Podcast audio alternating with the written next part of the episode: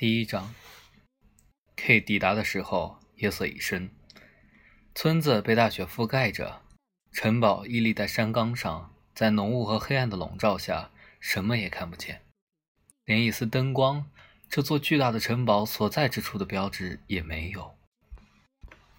从大路到村里去，要经过一座木桥，K 在桥上站了很久，仰视着空空洞洞的天宇。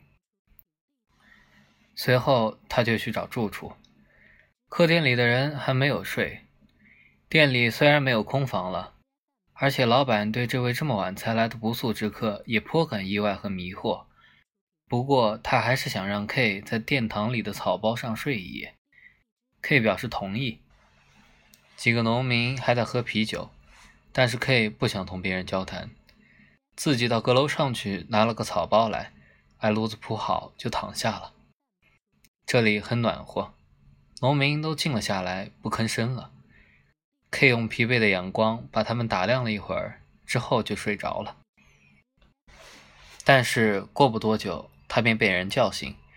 店里来了一位年轻人，城里人穿着，长着一张演员似的脸，窄眼睛，浓眉毛，正同老板一起站在 K 的身边。农民还在那里，有几个还转过椅子来。以便看得清楚、看得仔细一些。年轻人因叫醒了 K 而谦恭地向他表示歉意，并做了自我介绍，说自己是城堡守卫的儿子。接着说，这村子隶属于城堡，在这里居住或过夜的人就等于居住在城堡里或在城堡里过夜。未得伯爵允许，谁也不得在此居住或过夜。可是，您并未获得伯爵的许可。至少是您并未出示这种许可。K 拾起半个身子，用手理理头发，仰首望着他说：“我是迷了路，闯进了哪个村子了？难道这里是城堡？”那当然，年轻人慢条斯理地说。这时店里的人都在摇头。这儿是韦斯特，韦斯特伯爵大人的城堡。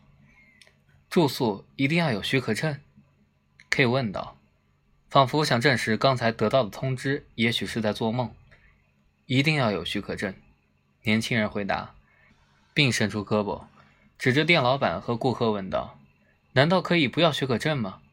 话里显出对 K 的极大嘲笑。那么我得取张许可证了。K 打着哈欠说，一边推开毯子，像是要站起来似的。是啊，那您向谁去取呢？年轻人问道。只好到伯爵大人那儿去取了。K 说：“没有别的办法。”半夜三更的去向伯爵大人讨许可证，年轻人嚷着往后退了一步：“不行吗？”K 平静地问道：“要不您干嘛把我叫醒？”年轻人一听，立即火冒三丈：“乡下老不懂规矩，跑这儿来撒野！”他嚷道：“您得对伯爵的主管部门放尊重点。我叫醒您。”是要通知您，必须立即离开伯爵的领地。别开玩笑了，可以说，声音轻得出奇。随即又躺下，盖上毯子。您的玩笑开得过分了，年轻人。明天我还要理论理论您的态度呢。如果要我提出证人的话，那么店老板和在那儿的诸位先生全都是见证人。另外，可以告诉您，我就是土地测量员，是伯爵让我来的。我的几位助手将于明天带着仪器坐马车来，